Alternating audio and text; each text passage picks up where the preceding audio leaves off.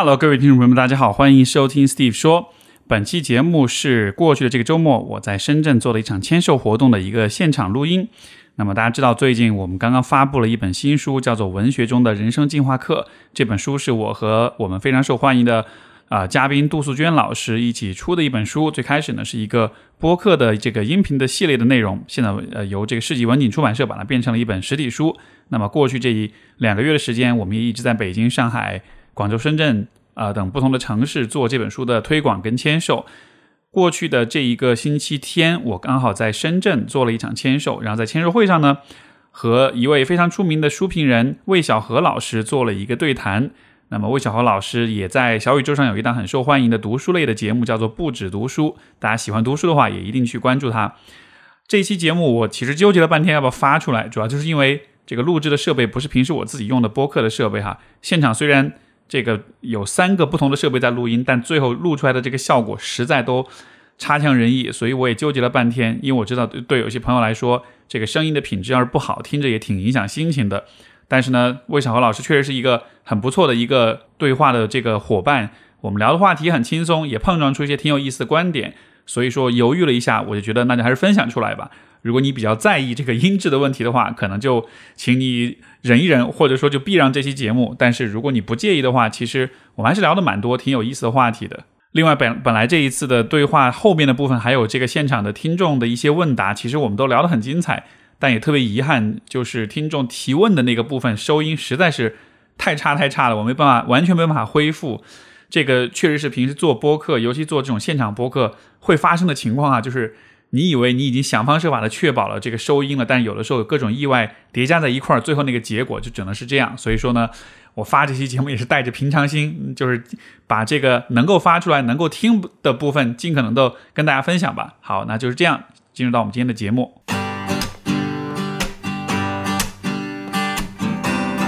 欢迎收听 Steve 说，和我一起拓展意识边界。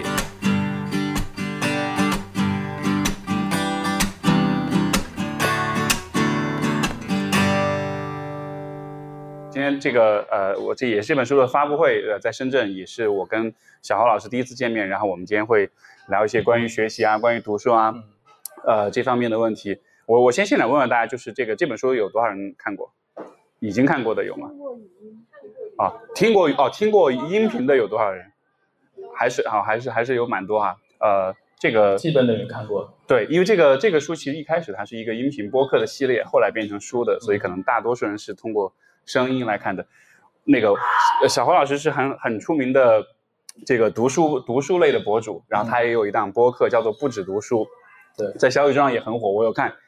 好多好多订阅，然后那个一直在持续的更新。你是你也是每周更，每周五更，对吧？我是每周逼着自己更，逼着自己更啊，每周五更新。然后你在你在节目里面其实主要就讲关于读书的一些推荐啊，然后看你读书日，你也会做一些特别的一些分享。我的比较简单，我大概就是每周聊一本书，就是一个主题，二三十分钟左右，比较简单的，就一个人嘚不嘚一下就结束了，明白？比较轻，明白。那作为这个，因为你刚才也说你是从一五年的时候就开始做这件事情，嗯，呃，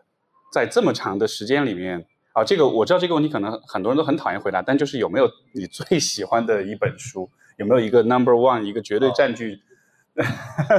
巅峰的一个作品有吗？你有吗？哎，我真有哎，啊，但肯定是因为我读的比较少，文学类的书相对少一点，比较容易选出来。对，我好像真的没有，就是。巅峰就是最最最最可能，因为你今年觉得这本好，然后明年或者是下个月你就移情别恋了，就是有新的新的新的那个觉得很棒的作家。呃，我我以前写过一篇文章，叫影响最大的一本书，就是为了回答这个问题。哦，然后我的答案是《哈利波特》。哦，OK。因为我看的第一本书就是我的启蒙是这个，所以我觉得它对我来说，虽然我现在没有在看它，但是好像它把我引渡到这个文学的世界。呃，可能对我来说是一种比较强的那种体验吧。但你像所谓的一些其他的文学作家的话，那确实是各有千各有千秋。但中文类的，我比较喜欢阿城啊、周作人啊这些比较呃文字好一点的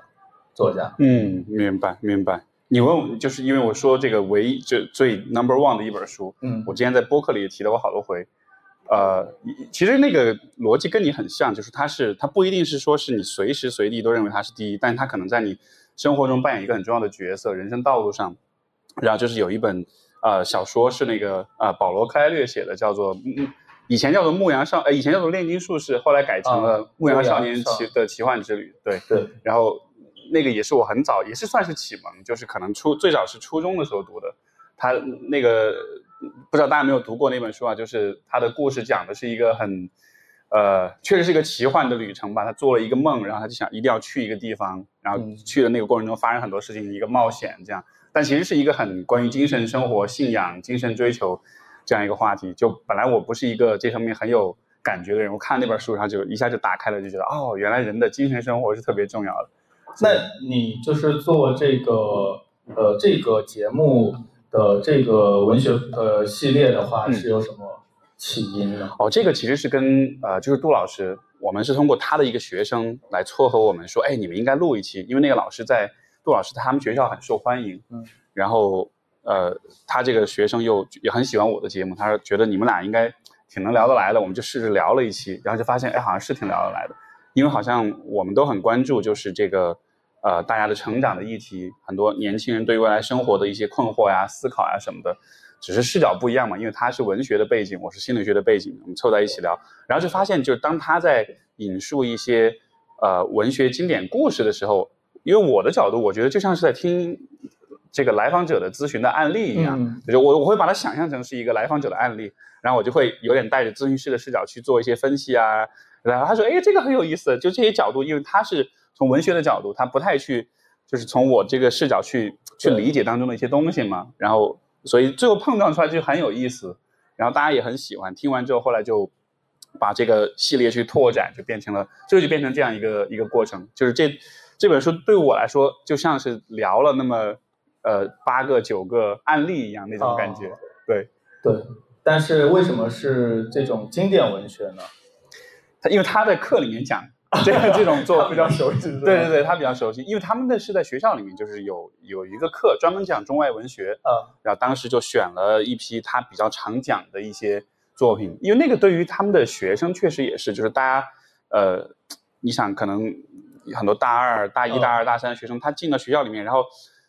就是说你专业课上的学呃是有很多，但其实很多人怎么说呢？如果没有一些，比如如果你父母或者是你家里的人没有给你特别的这种指导的话，他其实对于很多关于生活的问题啊，关于人的问题啊，其实没概念，对吧？嗯我们平时生活中也比较少聊这种东西。但是就是其实呃，我觉得选这种经典文学也有一个好处，就是它确实足够丰厚，啊、然后还有一点就是可能能够解读的空间也更大一些，然后大家读起来也更方便一些。但是我还是很好奇啊，比如像莎像莎士比亚，有多少人读过呢？对，好像就是现在，其实虽然它是这种文学经典，但是实际上很多时候我们不太敢，或者是没有动力去读这种为什么呢？你觉得这个现象？我觉得就是一个是我们小时候受到的教育吧，就是应试教育的这种过程当中，读书本来就是一件痛苦的事情，就好像上学还要读书，下课我还要读书吗？啊，就干脆不读。然后还有一个就是小时候就是被逼着要读文学名著，对吧？那个时候你可能对那个文学名著还没有一个很好的能够和他互动的这种人生经验，然后就读也读不懂，就觉得文学名著都很枯燥，而且有一些都是一些成年故事，和你那种少年时期的心境又很不一样，对吧？像我们年轻的时候都是，呃，看那个什么青春文学，青春文学对不对？当年的话，啊因为它虽然说不一定文学价值很高，但是它是，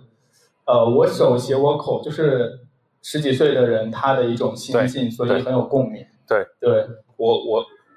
我印象中啊，我初中的时候，那个时候就是在这种青春文学最火的一本书，这个暴露一下年龄，叫《第一次亲密接触哦，痞子》菜，有有人听说过吗？好古老了。这个可能也有点暴露年龄哈，比较年轻的朋友可能就，但那个时候真的就很火，所有人都在看，然后而且所有人都在模仿他。嗯，那个每周周记写的时候，大家都要写那种就是幻想的那种小说、恋爱小说那样的。是的，而且我觉得很多时候我们就是呃开始接触文学或接入文学的这个系统的时候，就是大概在十几岁的时候。呃，那个时候我们其实读文学作品也不会像呃专业课的老师讲的那样，或者是进入这种技巧分析啊，呃，或者是去了解这个作家的流派啊，什么现代主义之类的，不会，可能就是看个故事。但是你看进去，呃，你会和这些故事当中的人物共情，去经历他们的人生。呃，我记得我那个时候。怪不得余华火这么多年呢！我那个时候就是在课堂上偷偷看那个《活着》，活着是吗？然后就泪流满面，然后一直在哭，一直在抽纸巾，然后那个记忆非常深刻。呃，那其实看完了之后，你会说这本书对我来说获得了什么吗？其实它不像很多的工具书一样，能够让你获得一些知识，它就是给了你一个体验，让你见证了这样的一个中国过去的一个时代的切片，然后不是像历史书上写的哦。多少年多少年，我们经历了什么？经历了文革，经历了饥荒，然后经历了很多人的死去等等。它是一个具体的故事。我觉得这个可能就是文学的所谓的怎么说呢？它能够嗯帮助人的部分。对对，它像是帮助你，不是在学习历史，而是在体验历史，对对，或者体验它的一个角落那种感觉。是的，嗯，这这这是我觉得文学很很有意思的一个部分，然后也是我们最早的时候。进入文学的一个动力吧，呃，之前就开始我们就坐那聊，我们不是说，嗯，就是文学的话，读它的话，如果我们没有抱着一个学习什么的目的的话，我们何必要去读文学？文学有什么用？哎，这个也是我想问你的。那那在读文学作品的时候的那个，我不确定有没有一个。所谓的正确的心态啊，但就说如果我是今天是来，我是想读了这个事情能得到点什么，能说能获得一点干货，这种这是不是一个不是你很就你你不是很推荐这样的心态？呃，对，文学里面没有干货，都是水货，都是湿的，都是需要你自己去，等于说它是一片海洋，可能要进去自己游泳，嗯，对吧？它不可能是一个药丸，你直接就吞下去。那其实。呃，它比如说，你不会要求你去看一个电影，然后我要获得什么，对不对？你可能只是去体验一个，进入一个世界而已。那就像是也许文艺电影和比如说纪录片之间的那种区别，可能纪录片相对是有点传递一些知识也好，视角也好，是这样的。那其实书的世界也很大，就除了像纪录片这种，可能比较类似于像我们的纪实类的一些书籍啊。那文学书籍它其实有点偏向于艺术的这个门类，诗意嘛，然后它就是启发心灵啊，然后但是其实，在十九世纪的时候，就是在你的这本书当中，当然还包括莎士比亚，还包括一些就是十九世纪的传统小说，他们的一个，他们确实是讲公用的，就是不不仅仅是说我只是体验体验而已，他们的文学就是我们。小时候在学习的时候，可能都会听老师讲过文学，呃，特别是嗯鲁迅那一代人，他的文学是用来救国救亡的，嗯，对，他是有用处的。那这是一个比较夸张的极致的。那到了这个毛主席啊文艺座谈讲话之后呢，那个文学是为了为工农兵服务的，它也是有用处的。呃，但是就十九世纪的很多文学，它其实是在。呃，它有一个教化的作用，这个是一直都存在的。但是现在我们好像都不谈这个了。但实际上，呃，你的这本书实际上是把这个怎么说，这个用处或者是这个功能重新的呃重申了一下和拉回来，就是让我们看到、体验这些文学当中的角色呀，他们的处境啊，就不再是那种文本分析或者是那种比较呃文学课的。呃，了解，因为很多时候文学课挺无聊的，就是呃，什么现代主义有哪些作家，谁影响了谁，就是一个谱系。其实你很多时候并没有真正的进入它。那其实这种就是你的这个音频，包括这本书，呃，这种怎么说呢？可能不同的视角进入一个文本，进入一个故事，了解他们的处境，呃，这种可能反而是就是文学期待读者最好的一个方式，我觉得。哦，明白。所以，所以这是一个趋势嘛？像你刚才说的，就是就是在呃现在的这个当下的环境里面，大家对于文学的在这种所以所谓的教化这个方面的作用不是特别的强调，好像更多的是像你说的是从像是一种技术性的分析去讨论。我觉得就是可能也是和整个现代主义思潮发展的过程有关系吧。就是以前作家他属于精英主义嘛。他是精英，他有责，他自己有责任。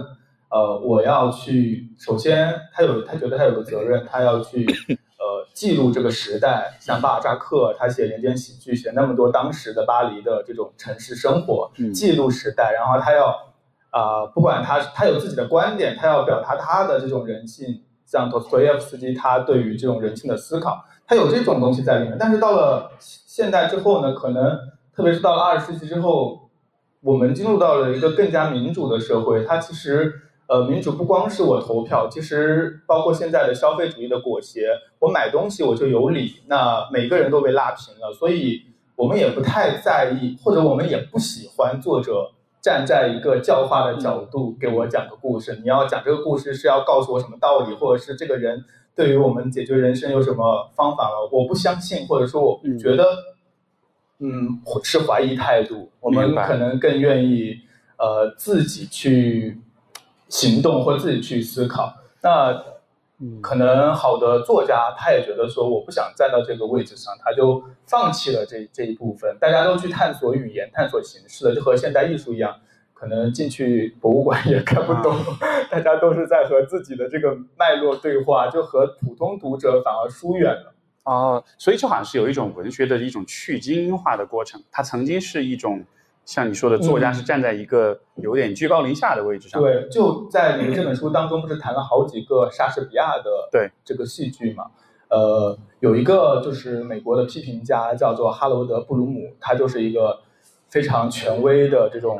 批评家，大批评家。他就是一个莎士比亚的超级粉丝，所有的作品都要和莎士比亚比。他就说莎士比亚就是，嗯，有一个好处就是他能够既让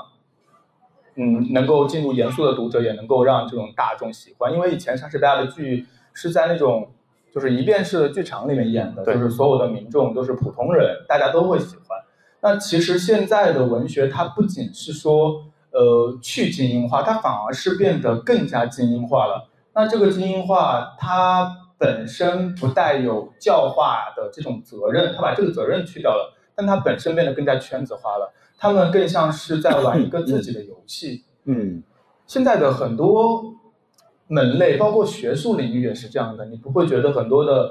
学术领域的话，呃，越越来越分得很窄，然后这里面的专家就自己开会，然后论文发表，其实他也不在意外界普通人的影响。他不像是说什么呃爱因斯坦那个年代的这种这种学术了。你你说这个，你像比如在心理学的领域，我我一直都有这样一个。一个感觉就是，就是其实有很多好的信息、知识，包括一些方法，但是就是，呃，从这个 access accessibility，从这种就是呃可获取性的角度来说，很多是就是因为语言的问题。你看，你读一些论文，包括读一些专业书籍，就是他在写的时候，你你就是大家不太考虑，哎，这个这个这样的写作方式，这样的表达方式。如果是普通人，是外行人，他读他能不能读懂？有的时候我看论文我也很头大，就是有些词你明明可以说人话，你非要用一些很大的词，可能像你说，它可能是一个圈子里的一种一种游戏。那这样子的结果听上去好像就是，呃，知识的流动、思想的流动其实是有一点受阻的，或者说对于普通的公众来说，大家获取知识其实是有点困难的。对，我觉得可能是这样，而且另外一方面就是我们现在呢又是一个就是。呃，奶头乐的这种经济嘛，可能大家也都把很多精力被其他的一些媒介快速消费的东西所吸引。是，是，这个其实也是我想问你的一个问题，就是，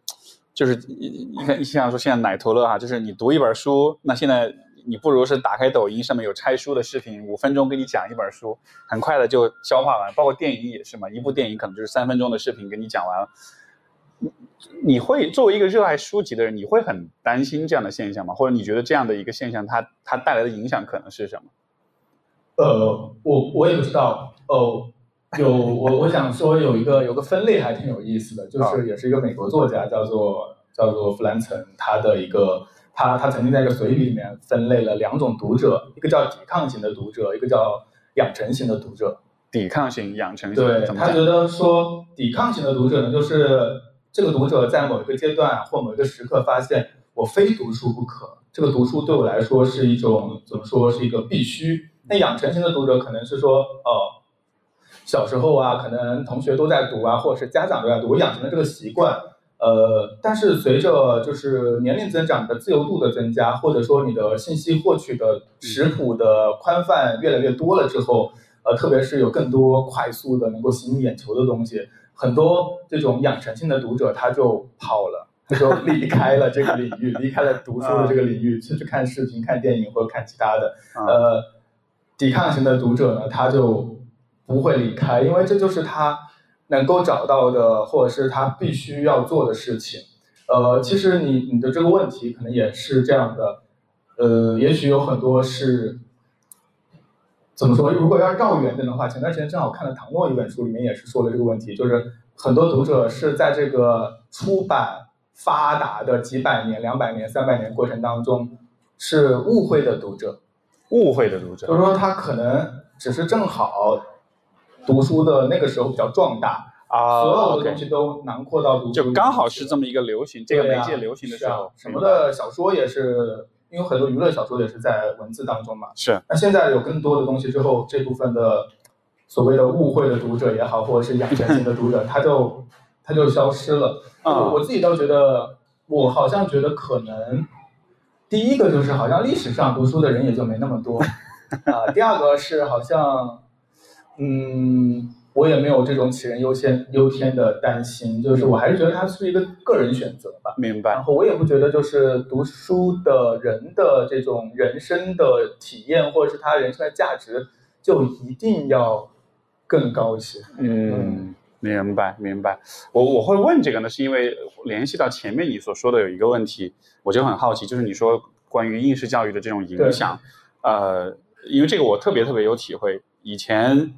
中学的时候，语文课要写一篇作文，大概是八百字字数，对吧？我不知道你们有没有那样的体验。那个时候的八百字，像是要写十万字的长篇小说的感觉一样，就是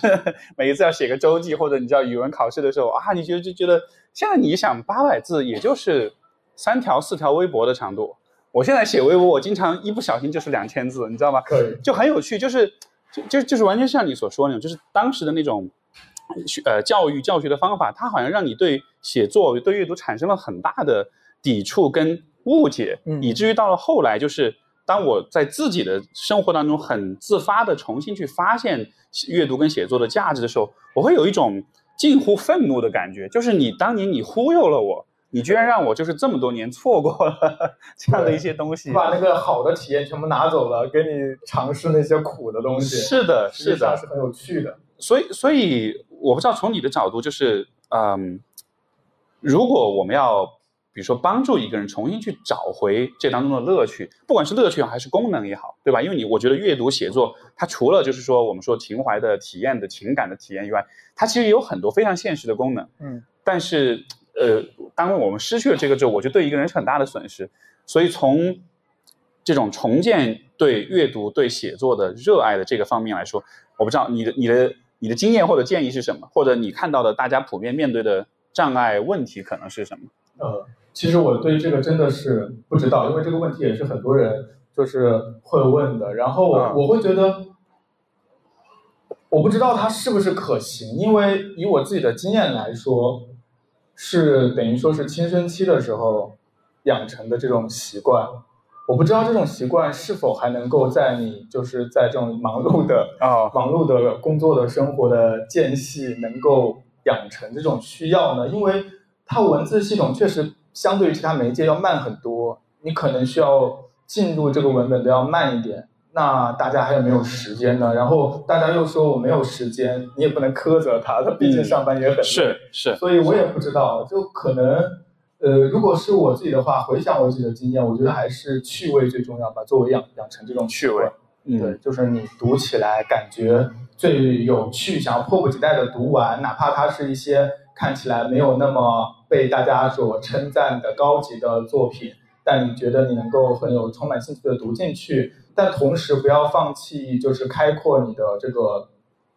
胃口，嗯，慢慢的去读一些大家都说好的或者是一些经典的东西。你可能就能够慢慢的呃找到这个脉络，因为你如果完全就一直停在那个地方的话，其实你的这个审美会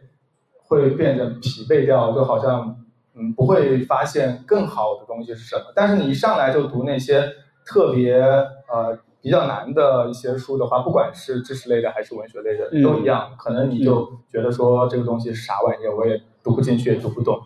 哎，那你刚才说的这个就是要慢慢的进入哈，呃，因为我这个方面的体验其实主要是在论文、工具书的这个方面，但是你觉得会不会有这么一个现象，就是好像就好像是你的大脑是需要一点时间去适应的，是。因为比如说我以前在读像教科书课本的时候，就真的是你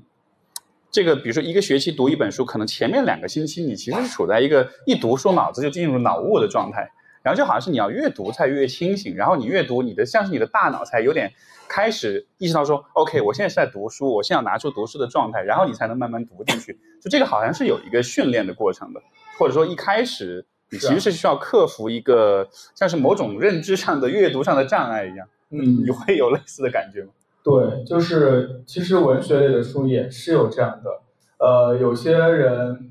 不是我我相信有一本书，大家很多人都买了都没读，就是《百年孤独》，是不是超级畅销，对不对？然后问他读了吗？读了两页就没读了，嗯 因为它就是一个有点难度的书。呃，那这个难度要怎么解决呢？我觉得可能，比如说你可能先去寻找一些资料性的，或是别人的导读，但但不是那种拆书的东西啊，就是一种呃帮你进入的一些视角吧，嗯然后一些能够倚仗的一些扶手，呃，这样的话你可能更好进入。然后还有一个办法就是硬啃，硬啃其实是一个蛮不错的方法，我觉得。比较催眠是吗？有助于就是睡眠。你啃可能啃不动，你可以丢了，然后你过段时间你再看看，也许会豁然开朗。但是另外一方面呢，像这种小说，它毕竟是所谓的现代现代主义之后的小说，可能你得有一些这种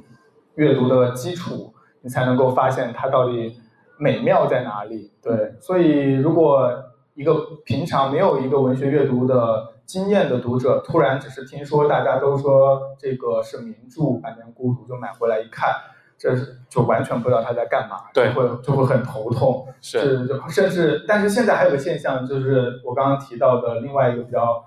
比较比较让人觉得很不不知道怎么说的一个现象吧，就是消费主义的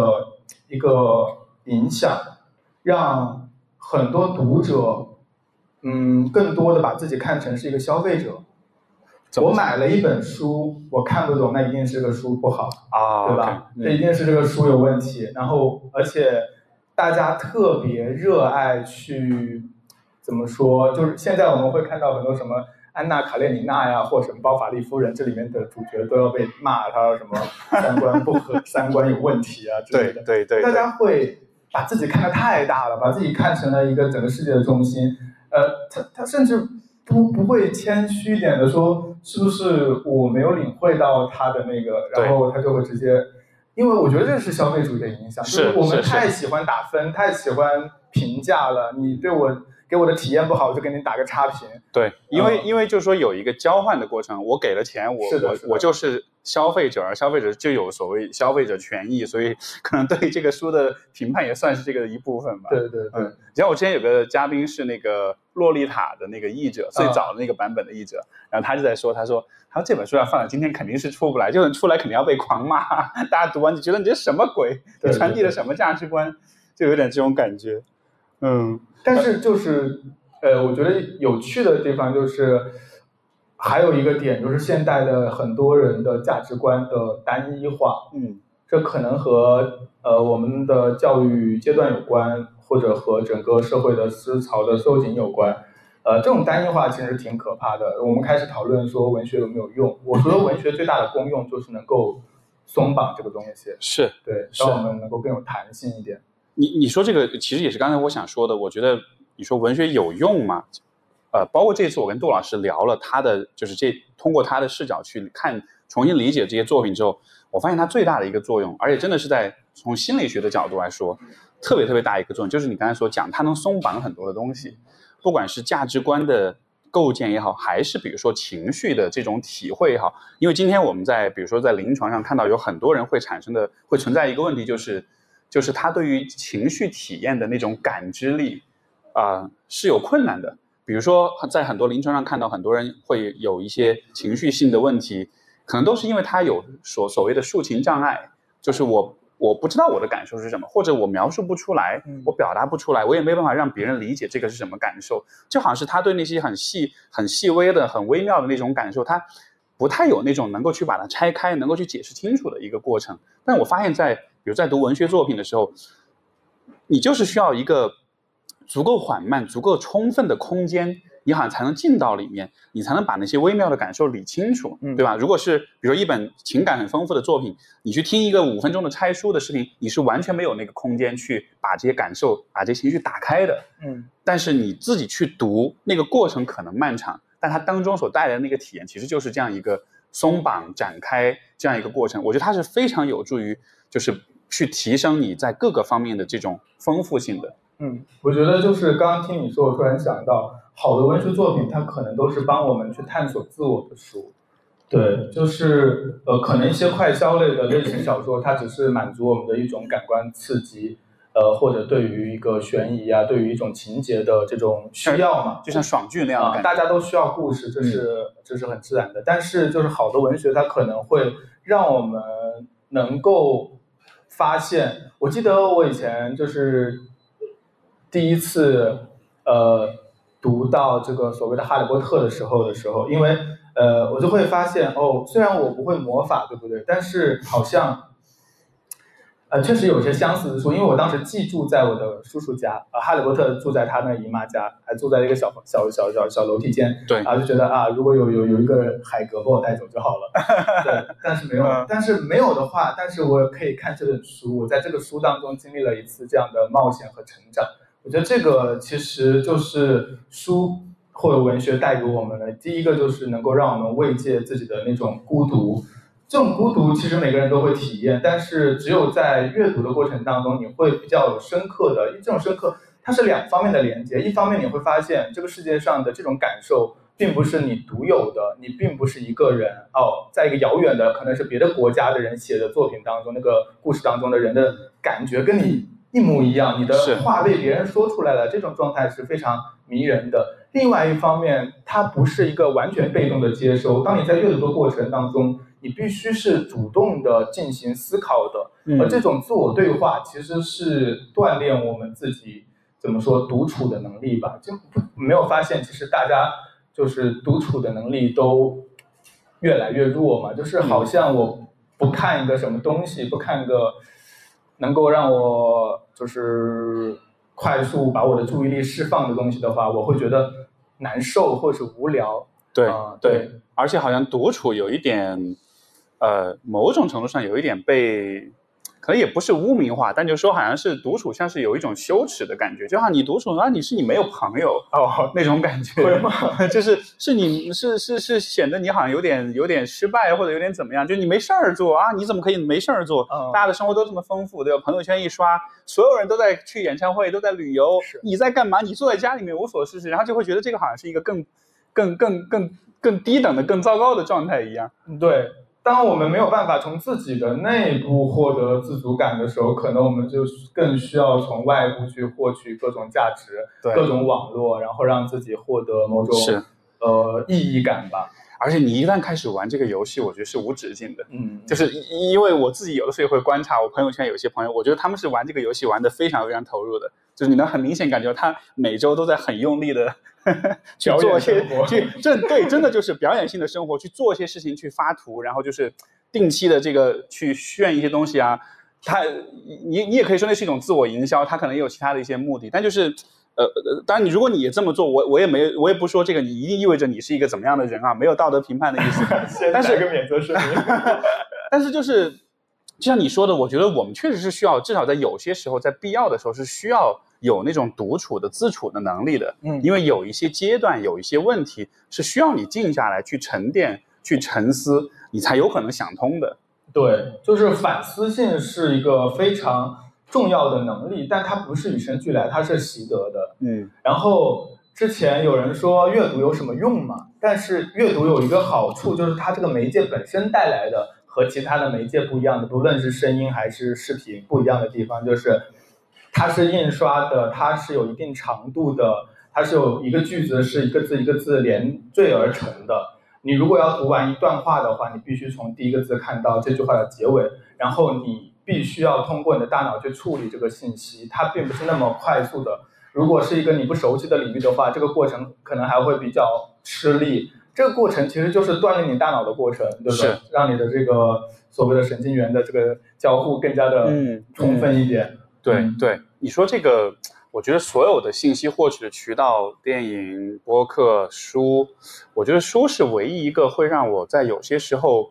我读了一段话之后，我会停下来想很久的那种。对媒介，就其他的媒介，它它不太给你，它允许你停下来，是，以及它给你带来的那种，比如说一个电影，你看了之后，它是很直给的，就它是有画面的，所以你会觉得你的感官上剩余的空间比较小。但书就是你看完之后，你的首先你的画面就会很丰富，以及它带来的很多感受，你是需要慢慢去琢磨、去品味的。因为我想到我读的一些，哪怕有时候读一些就是工这个专业性的书籍，如果一句话一下子触到了我啊，我真的是会坐在那想半天那种的，对，甚至有的时候会停下来写点读书笔记啊，就是写点这种这种感悟呀，这样什么的。对，它它会让你觉得说这个世界底下还有一层世界，然后你的那个呃看世界的角度会更加的丰富，你看到世界的不同的层次，然后这种满足感是其他的东西很难。给予的，没错。呃，因为我自己也很喜欢看电影，或者是我我还挺爱刷综艺的，就是有时候。但是你你看这些东西的时候，其实呃也挺开心、挺放松的。但是那种深刻的满足感，或只有阅读，呃，能够给你。当然，你的一些工作，你热爱的工作，比如说你做个木工啊，我觉得。好像专注于一件事情，包括写作也是这样，能够让你获得所谓的心流体验。呃，阅读也是一件这样的事情。是是，你说这个，我在想，是不是因为，呃，如果是比如说看电影，包括其实有的时候听播客的话，其实更多的是你在作为一个吸收者，在在被动的接收这个东西。但是我觉得读书好像有一个很独特的体验呢，就是因为你一边在读，你一边在想。嗯。然后我在想，如果我们能够把脑子里面你。读这本书的时候，想到所有东西在输出的话，它其实就像是另外一本书一样。所以读书的过程其实有点像是你在和作者在同时在共同的创作，最终是你读了他的书，你自己脑子里你也创作了你的一本书。当然，有的时候你会把它写下来，那真的就可能是就它有一个共同创作的过程，而这个其实是会大大的丰富就是你的你的整个阅读体验的。因为比如说你看电影，你不太可能是你自己脑海里在想另外一部电影，或者在构想另外一个故事，你你是被它带着走的。但读书带来的那个结果，好像就是它的丰，就是它的丰富，它体验真的就会丰更丰富一层，好像。对对对，嗯，呃呃，然后再说到读书，我觉得还有一个呃我很关注的话题就是，呃，从和他人的关系的角度来说，我们在阅读的过程中，对于人的这种理解，我不知道你会不会有这样一个感觉，呃。像以前我看过的，当然也有些是电影哈，比比如说像《白鹿原》，它也是小说改编的，我没有看过原著，但是看了电影。你像这样的作品，虽然他的生活跟我很远，但是这样的作品其实会让我有一种怎么说呢？就是好像你对人的那种关怀、那种 compassion、那种同情心是会大大的增加，因为你好像通过这些作品，你跳出了自己现在的时代，回到了就是以往的那些。你很陌生的，你很不了解的那些情境当中，然后我经常看完这样的作品之后，会有一种，啊，就人类这个物种一路走过来，好不容易啊，就经历过好多苦难，好多痛苦，所以从这个角度来说，这会不会也是我在想阅读的另外一层价值？它其实是让你会跳出你自己的自我中心的这个角度，更多的去关怀到就是不同的人。对，其实这个就是我以前说。呃，我以前呃就说阅读能够让你成为一个更好的人，啊，这句话很虚啊，但是它确实是真的。这更好的人，我觉得是一个道德上的好，道德这个词到今天也不是一个好词啊，好像。但是就是嗯呃，但但是实际上我们每个人都是生活在一个呃意义的世界当中，而我们当当我们去思考人生的意义的时候，我们必然要和道德联系在一起。呃，这这这是一个哲学问题。那在道德的层面上的好，什么是好呢？其实我们是我们对自己的一种要求，或对于一个好的人的呃要求。我觉得其中有一点就是宽容。啊，在八十年代的时候好像还挺流行讲宽容的。嗯呃，宽容这个词呢，其实就是我觉得文学是一个很好的能够帮我们获得这种品性的一个方式。呃，就像你说的，因为我们在读很多其他的人的故事的时候，即使我们嗯自己不会做到那样的事情，或者是我们也不理解他那么为什么那么做，呃，或者我们从来没有想过做这样的事情的人背后的原因，是，呃，比如说这个所谓的包法利夫人，她是写的一个出轨的女的，对吧？找了好几个情人，然后最后吃砒霜自杀了。如果你只是看到这样的一个梗概的话，你会觉得哦，以现在的价值观来看他的话，这不活该吗？对活该，死不足惜啊！这个呃，很多人会说这个包法利就是这个老公才可怜呢，辛辛苦苦的做医生赚钱给你，你还不不好好的待他，对吧？啊很多人会站在这个视角，但如果你真的去读这本书，不支持听一个梗概的话，你会发现作者写的是非常细腻的，他是完全进入了这一个主人公他的世界。呃，也许你的价值观不一定同意他那么做，但是你如果好的作者，他能够牵着你进入他的情绪，他在那个环境当中是怎么想的？呃，他有很多的人性的弱点、人性的犹疑、人性的这种呃，可能是不那么健全、光明的部分，但它都是人性的一部分。你只有体察到这种人性的这种厚度和丰富度，它不只是说所谓的三观正正能量，它还有很多水平线之下的部分。呃，你理解了这一切，其实你对于整个世界的这种呃理解都会更加全面一些，而不会说突然之间遇到一个什么事就幻灭了。是的，是的遇。到什么挫折，然后一蹶不振了。对，你你刚才说这个，我觉得是一个特别特别重要的点，就是，呃，你看，比如说今天我们在舆论上那么容易对很多事情形成 一种一刀切的批判，一种攻击，呃，我觉得很重要的原因是在于我们其实非常非常不善于去换位思考很多的情况。对，因为像你说的，呃呃，我刚才想到的是，我其实以前中学时代，包括大学时代，我其实特别喜欢读俄国的前苏联时代的那种中短篇的小说，嗯，比如说很多是在那块儿劳改、古拉格的那个、哦那种经验。我那会儿我不知道为什么我特别喜欢看那一类的作品，可能是因为我看的时候会有一种，就像你说，你是被带入到那个故事里的。你看的其实就是他们在那个情况之下，他们是怎么做选择，他们是怎么面对关于生死、关于这种绝望跟极度痛苦的这种画面的，对吧？就是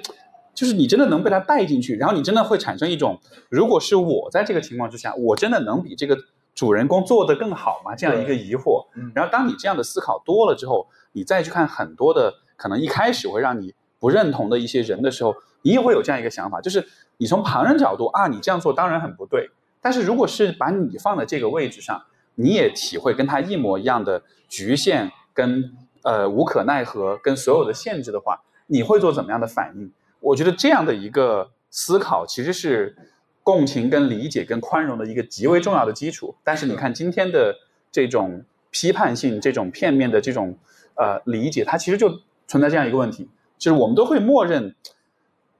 嗯那一个人他应该跟我是一样的，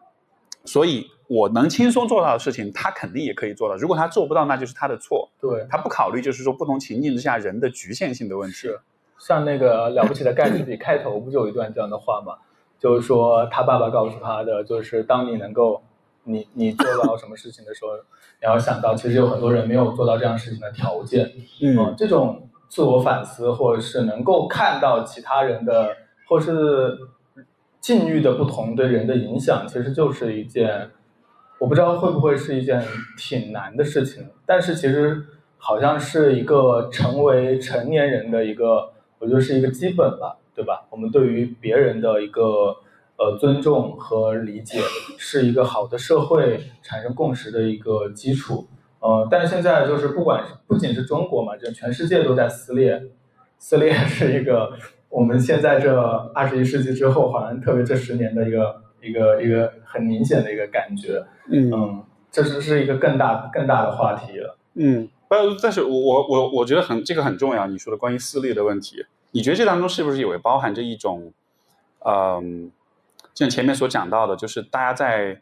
信息在知识，就是一个一个圈层，一个一个小圈子，逐渐的孤立，像孤岛一样。然后其实大家对于不同的人，对于和你不一样的人，我们也没有机会或者兴趣去呃去了解是什么样的生活，是什么样的情境，什么样的心境。所以就好像是大家彼此间那种，就是这种理解本来是要靠故事的交换、经验的交换去去去去建构的。但现在大家更多愿意看到的是跟我相似的人是什么样的。我觉得更多大家更多渴望的是共鸣。是回音，是回音堂，对吧？而不是说是，嗯，去拓展你的、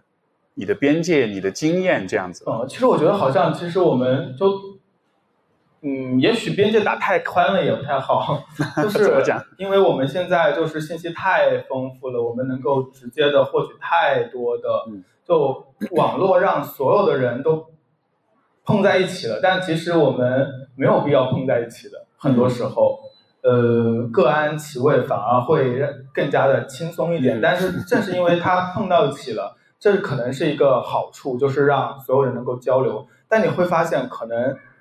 交流它必须要有一个共识的基础才能够达成。如果这个共识的基础都没有的话，那只能是争吵。呃，我其实自己一直以来的一个困惑就是。关于相对主义和多元主义的困惑，就是，嗯，到了就是大家到了，就是所谓的思想家们都会倡导这种多元价值嘛，多元的世界。但是很多时候我们多元主义很容易一下就滑到相对主义了，就是相对主义就是我不再承认有什么好和不好的区别了。只有我喜不喜欢，你喜不喜欢？只要你喜欢，我喜欢，我喜欢的就是好的。对，就是我们不再承认一个嗯客观的价值系统，这件事情也是让整个所谓的讨论的基础它就丢失了。是，完全是我心里的一个一个一个评价。对，就是你有你的看法，我有的看法，我们井水不犯河水。然后就是带着这个也扣上一个这个多元主义的这个帽子，然后好像就。建立了一种这个大家都不去交流讨论的一个，哎，你说这个话题，其实我我记得刚录的播客的，然后我的嘉宾他也说到这个问题，然后呃呃，他讲这个观点我觉得挺有意思。他说其实就至少从个人的知识的探索跟成长的角度，他其实相对主义像是你在这条路上走累了的时候，你这你可以在这个相对主义的这个小板凳上坐下来歇一会儿，嗯，就它是一个你累了的时候你可以歇一会儿的一个时候，但是其实。你以后还是得站起来，你还是得继续往前走的。所以我不知道从这个角度说，是不是可能当相对主义变越越来越广泛存在的时候，也是大家可能都比较累了，大家都有点厌了，都觉得哎呀，我在这歇一会儿吧，我暂时不去想关于共识的重建的问题了。哦，我觉得它就是一个可能包括整个全球化、民主化。它，我觉得说所有的一切都和那个消费主义裹挟的特别紧密。我觉得消费主义它就在强化这一点，因为你去超市买一个牙刷，你都会发现它有 N 多品牌，对吧？N 多的选择，这么多选择，那如何评判它的价值呢？对，它的价值都是相似的，一样的，它就是个牙刷而已。那就是我喜不喜欢，就是一个最高的标准。这个。行为它是我们每一天都要发生 n 多次的，所以它就潜移默化的成为我们判断很多事情的一个基础的一种思维方式。嗯，但是有没有说一个办法能够让它变得更好呢？其实我也我也不知道，因为它好像就是全世界都是如此。对，对我我理解你说这个意思，就是好像因为你作为一个消费者，你在做出所有的选择，所以其实。这个这个消费的过程其实会强化、会放大你作为所有选择的中心的这样一个位置。对对，它像是会把你顾客就是上帝啊！对对对对对对对，没错，它会让你觉得，就对，就像是有点像上帝啊！你的 ego 会不断的被放大，是，从而你会越来越看重、越来越认为说你自己的个人的偏选这个选择偏好是最重要的。但是这个倾向放在消费上也许成立，但是你说放在比如说很多价值观啊，或者是一些比较。重要的事情的讨论上，就会显得它不是那么有力量，或者是觉得它可能是有点偏颇的。没错啊，你说这个让我想到，你看，比如说我们平时对于很多电影的那种讨论，嗯，然后你就会发现，其实每个人的价值观都很不一样。然后，但是可能大家之所以产生很多冲突跟争吵，我觉得就是因为大家都觉得我是这个电影的消费者，所以我也能够对它当中的价值观做一些这种批判。嗯，呃，是这样子的，但我我觉得这种还呃，这其实就是每个人都能够发生这件事情是一个好事。呃，就众生喧哗的时代已经是一个事实，但现在还有一个更加可怕的现象，就是很容易，它不仅是说我发声你也发声，或你说话我也说话，我可能不同意你，但我自己有我自己的看法。它是你说的话我不同意，我找一帮人一起把你灭了 这种事情对。好像更频繁的在发生。没错，这是让人感到很恐惧的事情。这个会不会就像你是刚才说的，是一种共识的缺失？就这种共识是在一帮人需要做讨论的时候，我们得有一个基本的规则，就是所有人都可以说话，而所有人的观点至少你需要有一个空间去表达，或者有一种基本的尊重的存在。可能就是这个共识都没有了的时候，就是就是哪怕是相对主义，它背后还是应该有一个更更为基本的一个人与人之间交流的共识。对我我不知道为什么会这样，但当然和整个的呃不好说的东西有关。那我们就跳过。我其实自己有一个有一个很有意思的，不是很有意思，就是一个呃一个一个话题想请教你的，就问一下你。呃，最近不是特别火那个叫什么 I 人 E 人这些，对不对？嗯嗯，他他他属于心理学出版是吧？而且这他他慢慢的变成了一种怎么说？呃，已经超越星座，成为大家社交的一个是。呃，我觉得这他他他作为一个游戏也也挺不错吧，就互相辨认。但是我发现有些人是认真的，他是认真的要把它作为一个人生指导的标准，这有点可怕。呃，因为 MBTI 本来是人格测试的一种嘛，然后呢，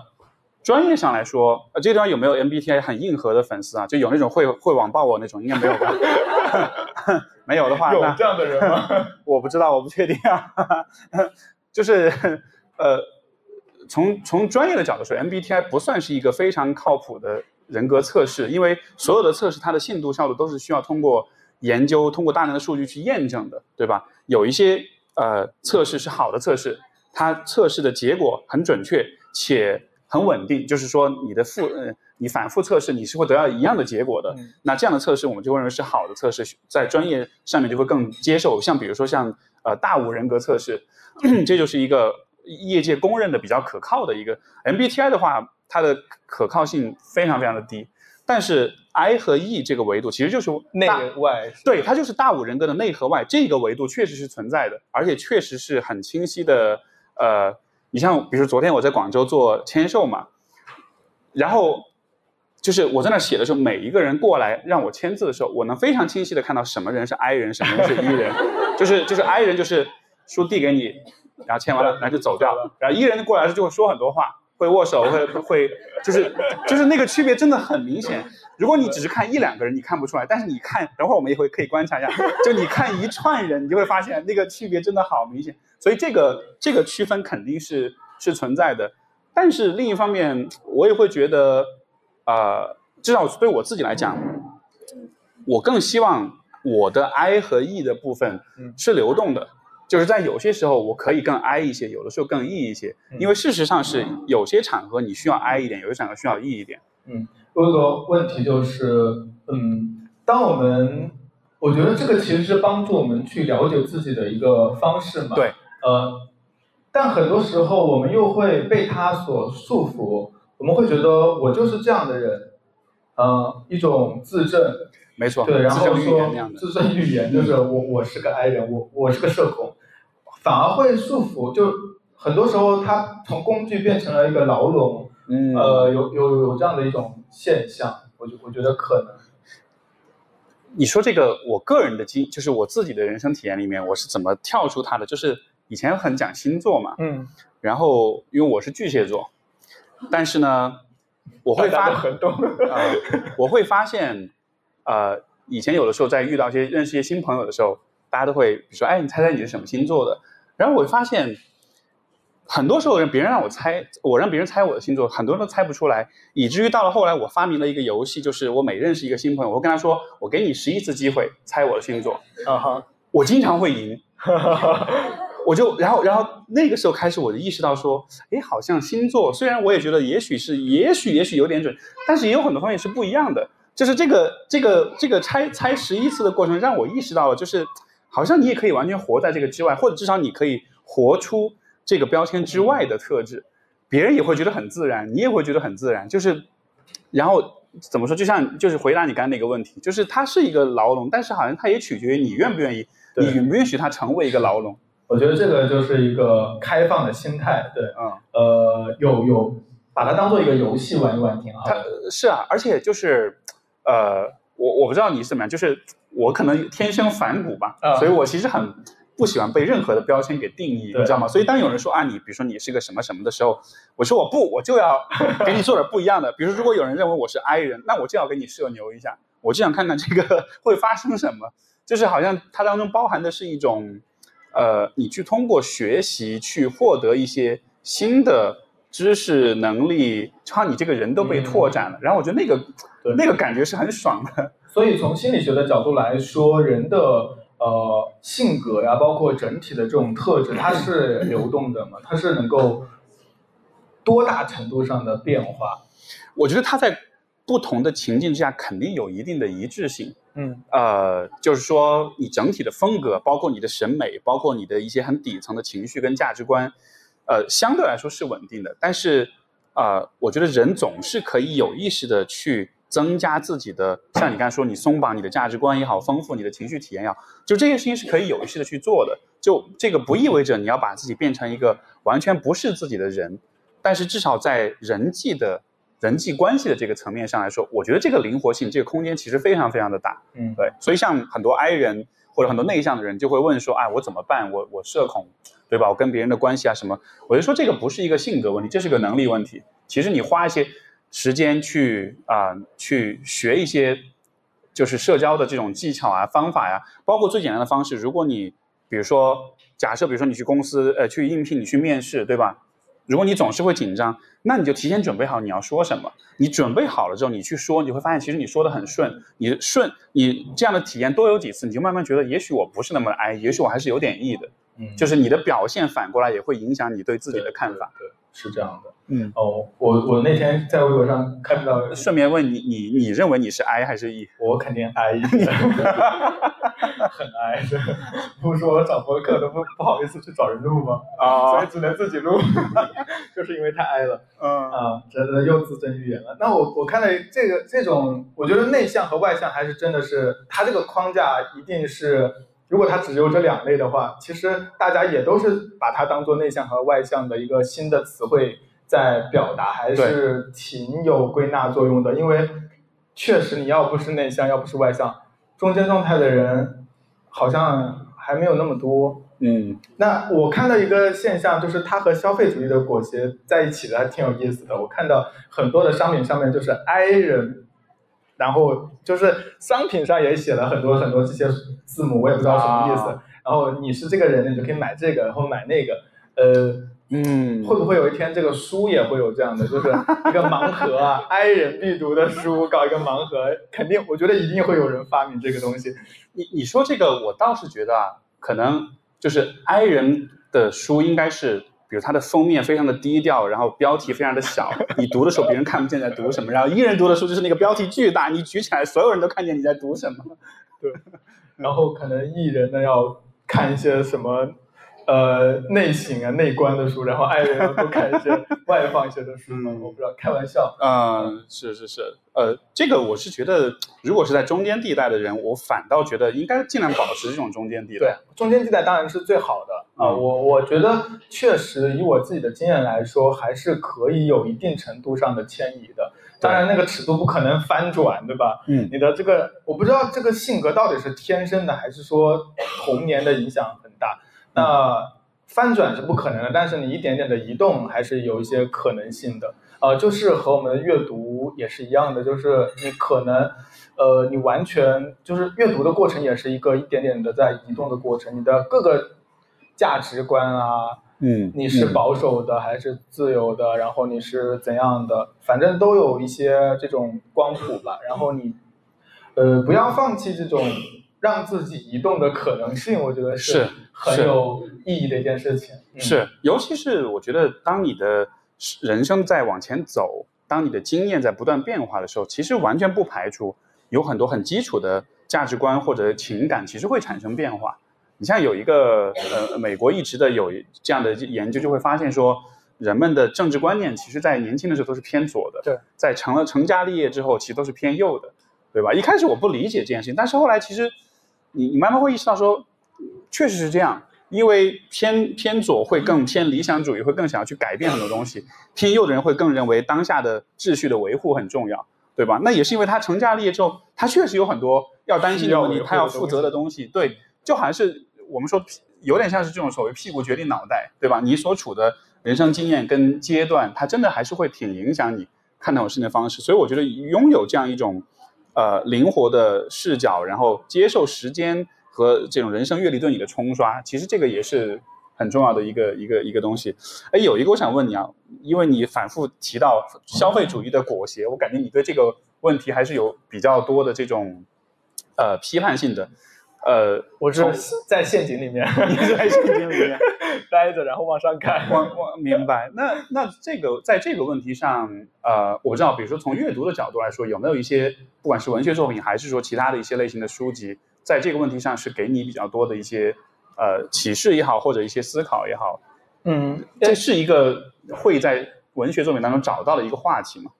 好像不是，它更多的是社会学的一些书籍会讨论的话题，对吧？文学书籍好像触及到呃，文学书籍它关于这个就是当代的或者是现代的一些主题，更多的去写的还是现代性的副作用。就是人在这种，呃，嗯，碎片的疏离的这种环境当中的孤独感，这种呃无意义感、无聊。我觉得很多现代作家写的都是无聊，无聊这两个字，然后我们无法去承受这个无聊，嗯是心里发毛的这种感觉，这种疲惫感啊，这是很多当代的作家或者是好的。二十世纪的作家，嗯，在写的东西。那消费主义它其实太具体了，它它它天然的就是一个，它不是一个和人性太相，就是和我们自己的处境太相关，它外在的，所以文学可能不会太处理这么直接的一个话题，更多的还是一些社会学的或者是一些思想性的书籍在思考它对于人的一个影响。嗯，那关于意义感呢？意义这个方面的，其实很多很多的书都在讨论讨论这个事情。对，对于你个人来说，在这个方面让你印象特别深刻的作品或者是讨论是有哪些？你能说说吗？就比如说对我来说，这个这个问题的启蒙就是活出生命的意义。呃，那个维克多。我很早之前不是毛姆的书很多都是写这个的吗？嗯，就是毛姆的书，很多人都是《月亮与六便士》里面也谈到了，包括《刀锋》啊什么的，他都是在讲一个人到底要怎么选择人生的意义的。何在？价值是什么？啊，嗯，包括围城也是这样的。嗯，OK，你的人生，你觉得你进入到这个，所他那个围城好几层啊，你进入到你想要的这个职业，就是人生的意义吗？或者是你进入婚姻爱情，就是你的价值就完满了吗？嗯，啊，最后发现可能它都是纠缠的，可能。他的那个就是失落的，就是没有人生的意义，可能都不在这里面。啊，它整个是一个比较比较，我觉得是比较虚无的，然后是比较偏讽刺，但同时没有太多建设的。啊，像像那那个保罗克莱略，他的书很多也是讲这方面的，就是少年的寻求意义。他有一本书好像叫什么什么什么什么决定去死。啊，对对对，然后也是在考考虑这些问题，对。嗯，这关于人生的价值和意义的书，就是基本上好的文学作品可能都在讨论这些话题。你你自己呢？你自己会怎么看？就是如果有人问你说，你觉得你的人生意义是什么？你的你你会就不是说答案，但是说你会去呃回应或者去看这个问题的角度是什么样？我之前我我之前一直都觉得，我我有一个很就是前去年吧，看到一本书上写的。然后忽然，好像是韩炳哲写的还是谁，我都忘记了。但是他突然让我有了一个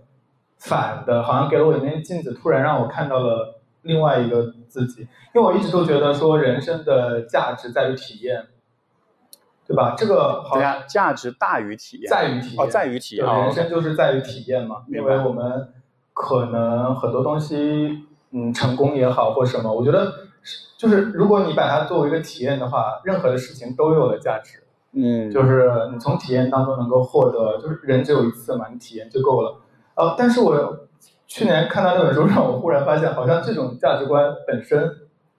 它我也不知道我从哪里习得的，嗯。但好像是我们这代人还蛮常见的一种一种一种嗯观点，就是人的价值在于充分的体验体验这嗯个世界。生命的宽度、广度对那种感觉，对对对，他但以前以前，比如说更早以前，我们更上一辈可能上一辈肯定不是这样，价值，嗯人生的价值在于责任吧，很多时候、啊在于你的一个人生使命的完成，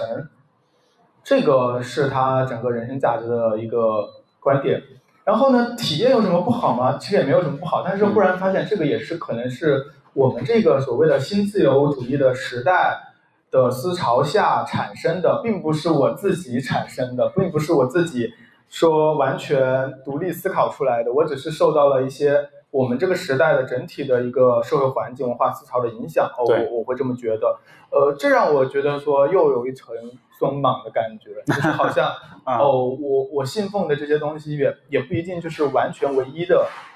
价值，它有可能也是习得的。当然，我不会说松动，我还是认为人生的体验是非常重要的事情。但是就是说，让我觉得，嗯，其实别的可能性也是存在的，也不会有高低之分。嗯对，每个人可能确实是，嗯，有不同的选择。因为如果我们完全按照自己的这种看法来去看父辈的话，会觉得他们的人生就毫无价值。是 你会觉得啊，你就是，对吧？但是你如果从他的角度，他对于人生意义感的获取来看，他的人生是很值得的啊。所以我觉得有时候，呃，每个人的看法确实不同的。像我们这种中国的人，大部分都是都是无神论者吧，大部分都是无神论者。那和有宗教信仰的人相比的话，我觉得我们的答案也会非常不同。嗯，你刚说到上一辈哈，就是我有一个现象，我不知道跟这个是否相关，就是对于年轻一代来说，花钱买体验是一个他们更能接受的事情。是就是对于上一辈人来说，他花钱一定要买一个实物，一个具体的东西，他是觉得这个钱花的是值得的。就是比如说，你你你出去玩儿，你住的是五星酒店还是廉价的酒店？对于上一辈来说，他一定是认为有床可以睡就可以了。是但是我们会年轻一代就会更追求那种体验，就是我通过消费去升级、去拓宽我的体验。这个体验本身好像就被赋予了一种特别高的价值，但是这个也两代人的差异。它的批判性就在于这个体验其实也是和这个嗯消费主义相关的。所以这这也是我想引出是的。它其实我本来以为的体验就是我们拓宽这种各种，但其实上它也被消费主义接管了。我们的体验其实就是各种消费的选择。啊、我体验一下这个咖啡，我体验一下这个 这个新的品牌的咖啡等等。嗯呃，就是它的选择性其实并没有那么那么那么的大。我们其实在，我们其实我觉得我们这代人反而更加的保守了，就怎么就？是在做人生选择的时候更加的保守了。呃，好像不太容易去做出一些，嗯，因为现在整个的社会趋于稳定嘛，大家的选择后面都有一个，比如说那么多的人去考公、考研这件事情，其实就说明大家是想要去寻求一个更加稳定的、可能性更加稳固的一个一个一个一个未来，或是一个答案吧，一个选择。你你会不会觉得这个和刚才讲的对于体验的追求其实是很矛盾的？就如果你是真的很追求体验的，你其实是应该是去过一个更不稳定的、更，变动更不一。样的，或者是更把自己丢在一个更多的随机性的世界当中。对，就是就是很矛盾。我觉得，如果你能够保持这种一致性，可能还没有那么矛盾。但如果你一方面对于这种体验的追求，啊、觉得自己是一个自主的人，但另一方面又不知道受到哪里的压力，好像也没有想清楚自己要做什么，就忽然进入到一个系统当中，然后这个系统还不是你想去的，这个时候人就会很挤压，然后就会很很丧。嗯嗯，是。你说到关于意义的这种问题啊，就当然也很大，也可能有很多不同的角度。然后，呃，反正我最近的这些年的一种因为也这个问题也是经过很多的进化，很多的对不同的思考的角度。我觉得最近这些年我比较多去思考的一个方式是说，我觉得人作为一个，哪怕你从生理的角度来说，他作为一个有一个有智能的、有意识的一个生物，呃，他的审美、他的创造性、他的想象力、他的学习能力，呃，这些方面其实还是属于上天赋予的吧。不管这个上天是大自然进化，还是说是对吧？是神、是上帝什么的。但就是因为我们被赋予了这样一些功能，所以好像意义其实也是在于去实现或者说去尽可能的发挥这些功能。嗯所以你看，比如说人的大脑有非常强的学习能力，学习能力也就意味着你其实可以通过学习去，就像今天的 AI 一样，对吧？你你你向它输入很越多的数据，越多的这个样本，它就能够产生出越精确的对于很多事情的这种理解。就是 AI 完全是按照人的学习模式来复制的，所以人一生中都在不断的学习。你经历的越多，你体验的越多，你自己对于很多事情的理解也会越多。所以从这个角度来说，好像意义像是一种，如果你把自己当做是一个我要训练我这个 AI，要不断的去吸收更多的信息跟知识，包括通过体验的方式，这也是输入信息的过程。那最终这一切的目的是什么呢？可能是因为你想让你自己这个这个大模型变得越来越细化，越来越精确，那这个目的是什么呢？它的目的就是这个，就是目的本身，就是就是就是去像是你去不断训练你自己这个 AI 模型，从而也许当你在你的生命的晚期的时候，那个时候你会发现你的人格、你的知识、你的思考的方式，呃，包括人际关系的相处的方式，可能都是到了一个相趋于更成熟、更完整，或者我们在专业上说是更整合的一个状态。可能这个就是它的目的，就好像是我是一个工具，那我达我这一生到了一个这么完整、这么棒的时候，我就死了。是，就是就是是的，就是就是死亡会否定所有的意义。对对，所以我我们我们去思考意义的一个呃原因，就是因为有死亡的存在。是是是，但就是那背后那之后的事儿就不去想了，好，就有点像是有点像是比如说。呃，我以前看过一个说法，就说物理学家是没有办法讨论宇宙大爆炸之前发生的事情的，因为那个所有的物理学定律根本就不适用。所以我觉得也一样道理，我们讨论人的问题，我觉得不太应该太多的把死亡之后的事情放进来一起讲，因为你不知道你之后是什么，所以你也不知道所有的原则、所有的基本的假设是否成立。嗯所以我我我只能给我自己一个片面的答案，就是我不想之之后的事情，但在之前一直努力吧，一直加油的去学习、去成长吧。丰富自己，或者是嗯让自己变成一个更加呃，从各个角度来说更完满的人，是你的我我我觉得是这样的，至少现在为止可以说，我可以这样说服自己。我以前也嗯有一个这样的想法，就是我以前在一些文章当中看到古希腊当就是对于人的一个要求嘛，卓越啊，啊、这个词我很喜欢，就是成为一个卓越的人。嗯、但是这个其实是在这个时代不太，你是想成为一个会会说你太愚太卷了，太卓越的人，你嗯还是想成为一个卓越的人，这是好好好的。但是这种人其实变变少了，因为大家很多人都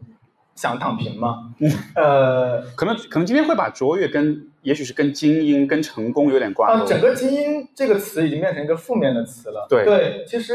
呃，卓越本身就是一个自我精英化的过程。精英就是众人当中的好的那一个嘛，呃，厉害的那一个嘛。但是因为我们现在是一个平民时代，所以我们都想要把都在这个位置上，我们也不要往上走，我们把它往下拉一拉。呃，这是一个平民时代的特征。嗯嗯，所以这就是自自我自我的优化呀、卓越啊这种意义的取向，我觉得也是能够让自己看到更多更好的一种，我也觉得比较嗯信奉或是认可的一种人生观和获取意义的这种这种这种方式。嗯，是是，那么也也希望大家能够通过我们的嗯阅读，通过学习，通过这本书，能够找到你自己的卓越，对吧？对所以很生硬的结尾，但是就我们今天的 这个对谈的部分就到这个地方。好的，以上就是今天的节目，希望你有喜欢我们的对话，感谢大家的收听，我们下次再见，拜拜。